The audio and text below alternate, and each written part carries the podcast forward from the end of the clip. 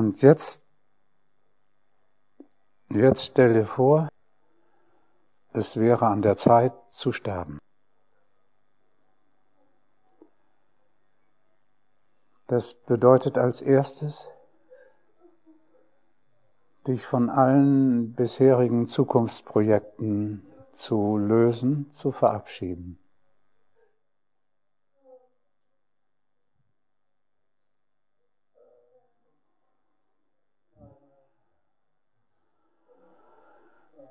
Das alles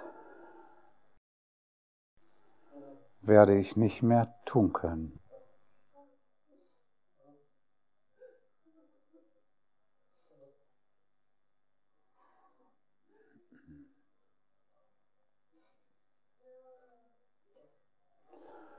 Und woher kamen all diese Zukunftsprojekte? Sie kamen natürlich aus der Vergangenheit.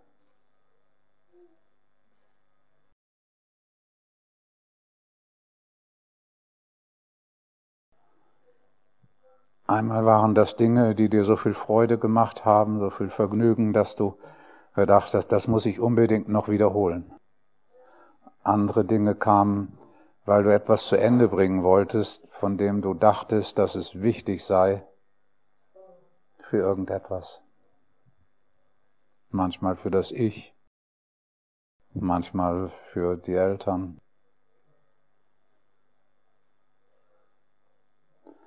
Andere Projekte kamen daher, dass du von anderen noch etwas glaubtest, einfordern zu können, zu müssen, zu dürfen. Dies oder das haben sie mir noch zu geben, dies oder das haben sie noch wieder gut zu machen.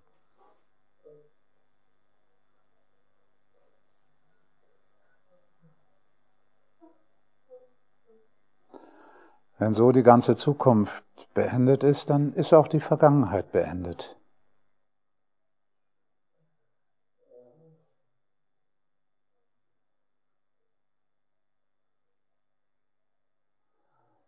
Weil im Tod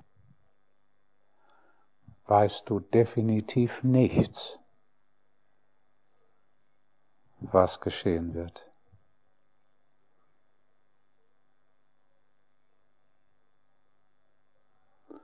Und so ist es die einzige Möglichkeit, offen, offen zu sein für alles, was da sein mag.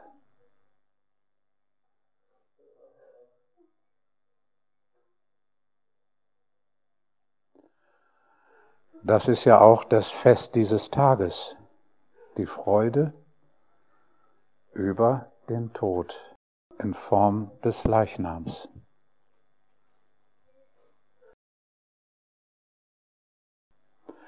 Es ist die zweite Hälfte des Karfreitags, weil man dachte, dass der Freitag, der Karfreitag, der Trauer über den Tod vorbehalten bleiben sollte und dass man nicht am selben Tag auch das Fest des Todes feiern könne.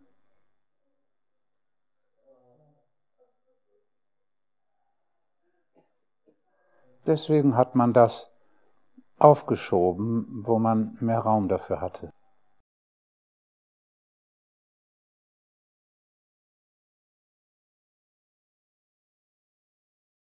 Je vollständiger du in der Lage bist, alle Zukunftsprojekte zu beenden und dich deswegen von allen Vergangenheitsprojekten zu verabschieden, sterben all diese Projekte. All das stirbt.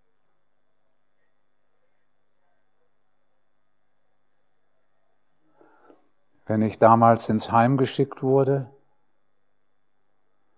dann ist es endgültig, dass das nicht mehr rückgängig gemacht werden kann.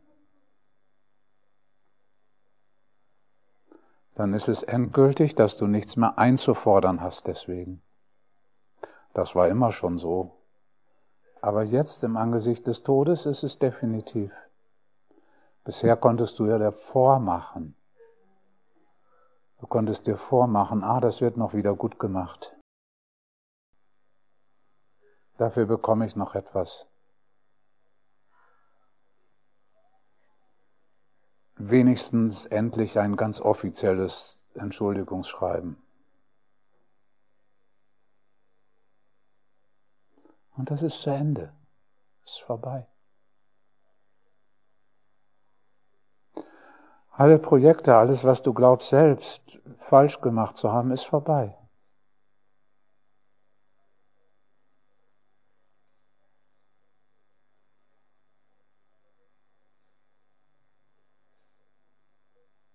Das Projekt ist vorbei. Dieser jemand, der da hätte etwas anders richten können, ist vorbei.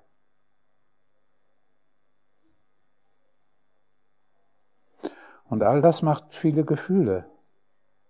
Trauer über das zu Verabschiedende.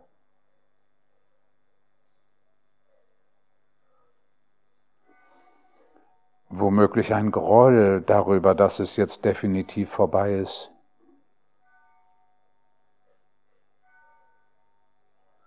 Vielleicht auch Verzweiflung, dann nämlich, wenn du in deinem Selbstbild die feste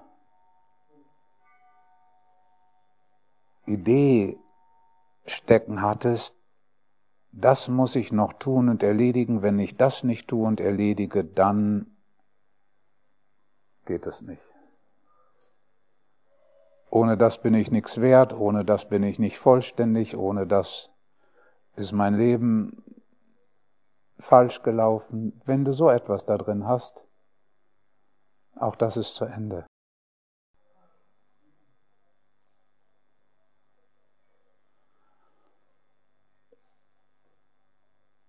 Das ist der Grund, warum du all diese Gefühle fühlen musst. Die Trauer für das, was zu verabschieden ist. Den Groll gegen das, wogegen du dich noch auflehnst. Die Verzweiflung über das, von dem du dich verabschieden musst, von dem du bisher geglaubt hast, dass das unter gar keinen Umständen geschehen könne und dürfe.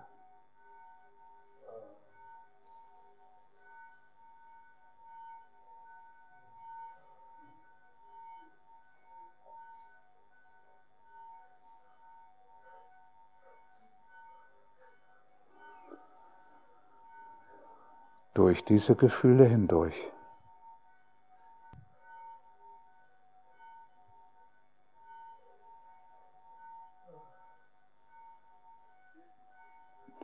Und dann kommt die Angst.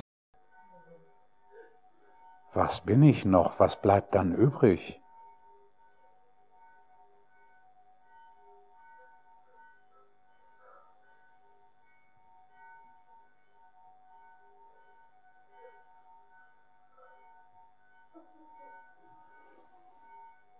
Und dann die Frage, ja, was wäre, wenn nichts übrig bleibt?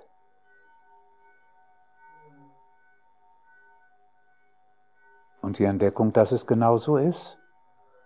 Nichts bleibt übrig. Das Nichts bleibt übrig.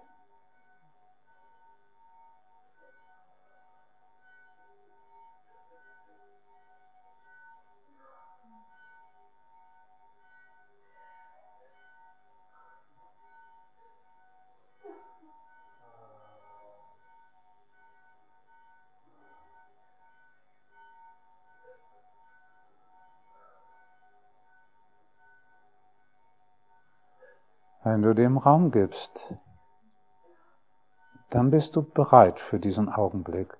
Dann bist du bereit für die vertikale Bewegung. Die vertikale Bewegung ist der Tod der horizontalen Bewegung, ist der Tod der Zeit.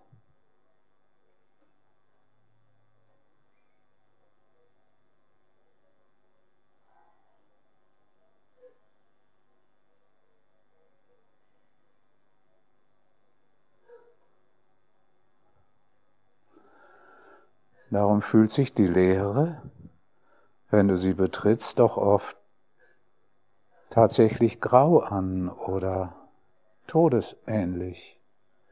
Das ist die oberste Schicht.。durch das hindurch.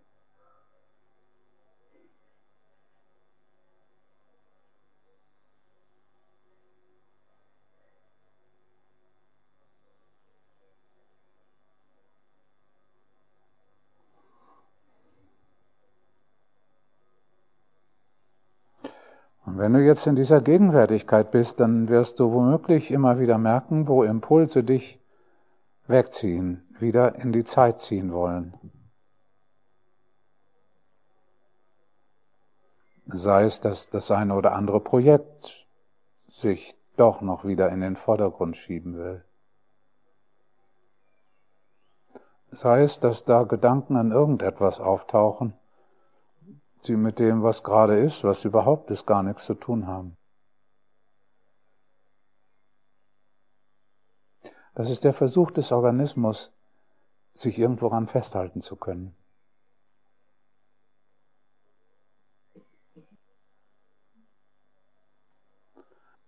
Ganz in dieser Gegenwärtigkeit, in diesem Nichts entdeckst du Ruhe.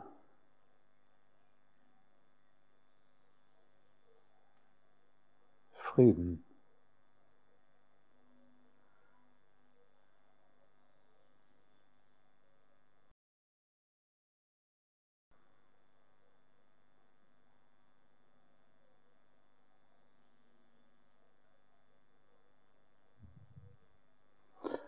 Normalerweise bewegst du dich im Leben kontinuierlich in der horizontalen, in der Zeit.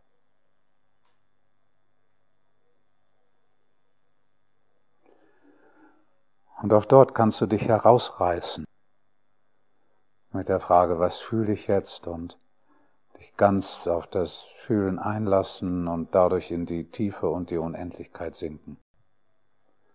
Kannst du hineinsinken in diese Gegenwärtigkeit und sogar ganz und vollständig aufwachen.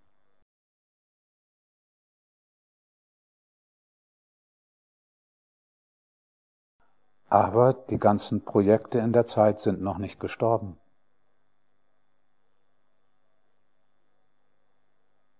Sie sind quicklebendig, sie lauern nur darauf, dass du wieder auftauchst, dass sie dich wieder zu packen kriegen.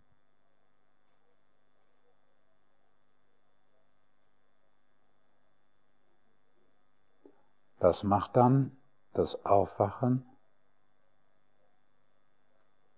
von der Gefahr begleitet ist, wieder einzuschlafen.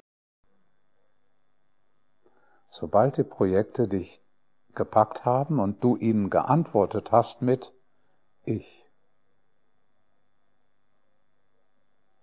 geantwortet hast mit Es stimmt, ich muss dich noch erledigen, es stimmt, das war ein Fehler, dass ich das noch nicht geschafft habe bestimmt, wenn ich das nicht mache und bewältige, dann bin ich nicht ganz in Ordnung. Das alles ist das Ich.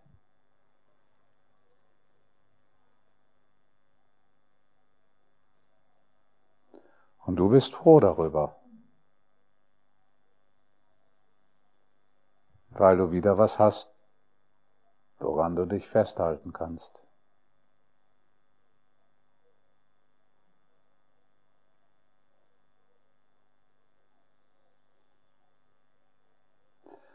Manche sagen dann am besten, ich gehe irgendwo in die Wüste, wo niemand mehr ist und kein Projekt mich irgendwie zu packen kriegt. Hat man immer noch sich selber mitgenommen und all die Projekte, die innen drin sind.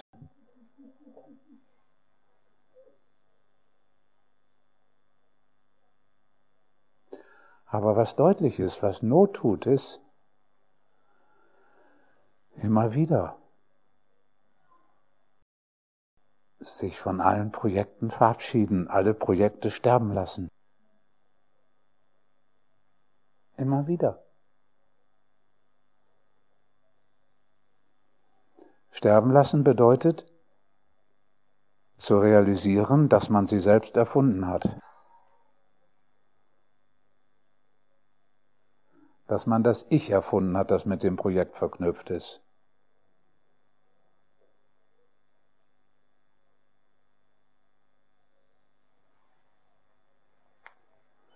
Dann mag das das Projekt geben, eine Brücke zu bauen.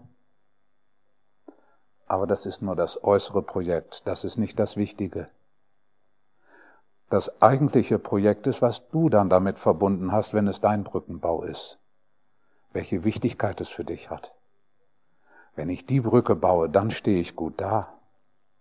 Dann muss mein Vater endlich stolz auf mich sein, auch wenn er schon lange tot ist.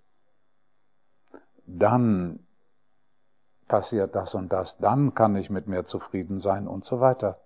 Das ist das Projekt, was du erfunden hast.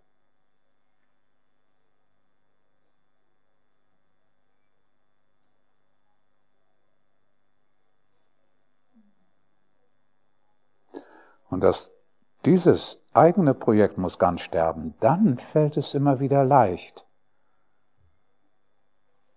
dem äußeren Projekt zu sterben.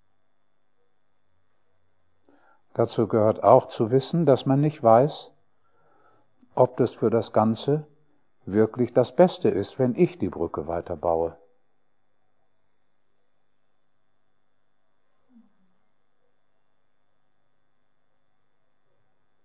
Vielleicht ist es ein viel größeres Glück für das Ganze, wenn es mir aus der Hand genommen wird.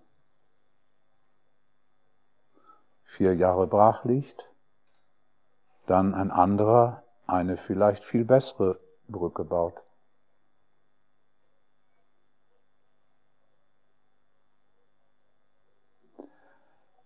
Wenn also dieses Projekt stirbt, dann sterben auch alle diese verrückten Vorannahmen, diese verrückten Überzeugungen, was von mir alles abhängen solle.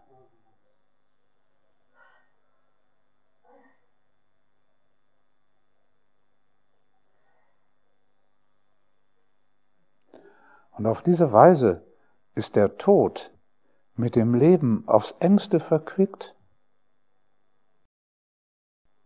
Zeigt sich sogar, dass ohne diesen Tod all dieser Projekte das wirkliche Leben, nämlich die wirkliche Gegenwärtigkeit, die Glückseligkeit und Unendlichkeit gar nicht zu kriegen ist. Der Tod ist also nicht plötzlich oder nicht mehr die Beendigung des Lebens, sondern die kontinuierliche Voraussetzung des Lebens.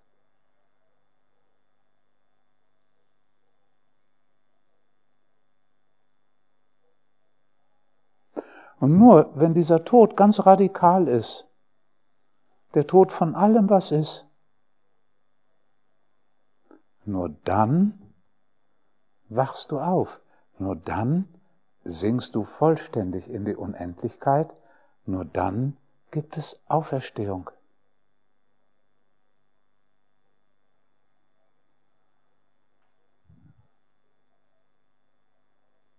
Vorm Aufwachen läufst du mit der Idee durch die Welt. Ha, hier ist mein Leben und hoffentlich ist es lang genug. Hoffentlich bleibt der Tod weit, weit weg. Das ist der Grund, warum du die ganze Zeit mit Gedanken diese Kontinuität herstellst. Was habe ich gestern gemacht, vorgestern, was muss ich morgen machen, wie sollte ich das nächste Woche besser machen als bisher. Dadurch erfindest du so eine Kontinuität einer angeblichen Existenz.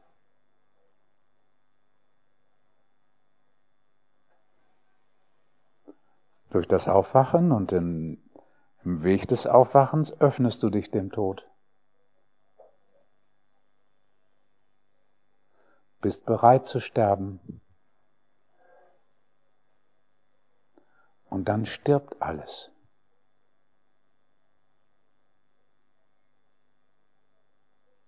Und nur weil alles stirbt, entdeckst du dich selbst plötzlich als Unendlichkeit.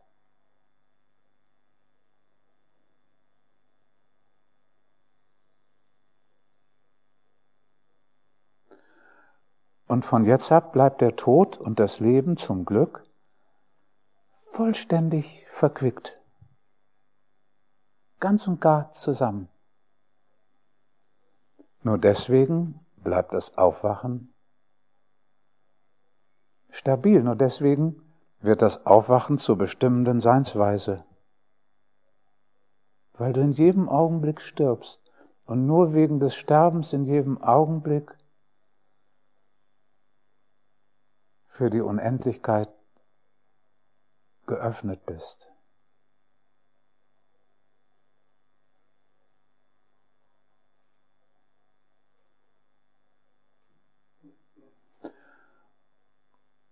Und das ist der Grund, weswegen die Angst vorm Tod durch das Aufwachen verschwunden ist.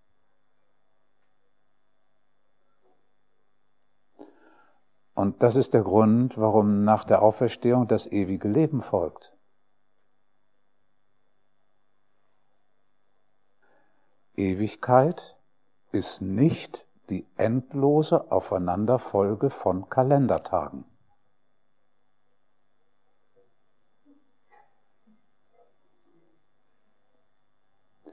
Ewigkeit ist Zeitlosigkeit.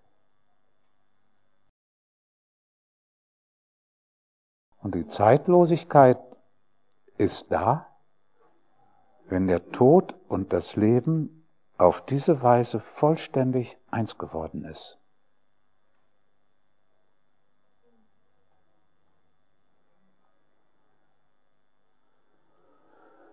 Und das macht auch deutlich, wie wichtig das Fühlen ist.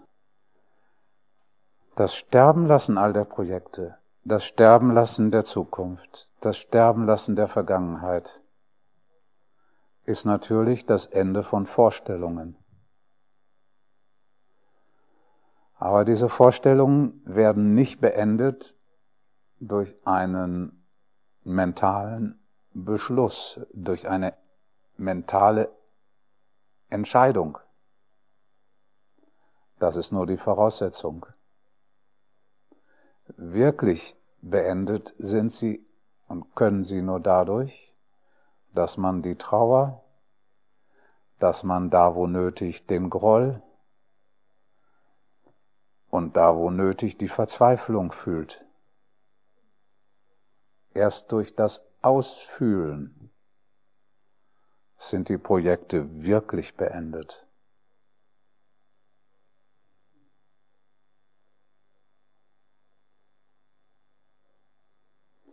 Und das macht sonnenklar, dass man nicht durch das Zählen der Atemzüge zur Erleuchtung findet.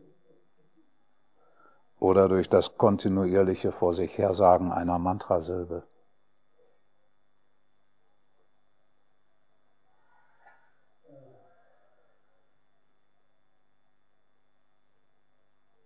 sondern nur durch diesen vollständigen inneren Tod, indem man ja sagt zum Sterben von allem, was da ist.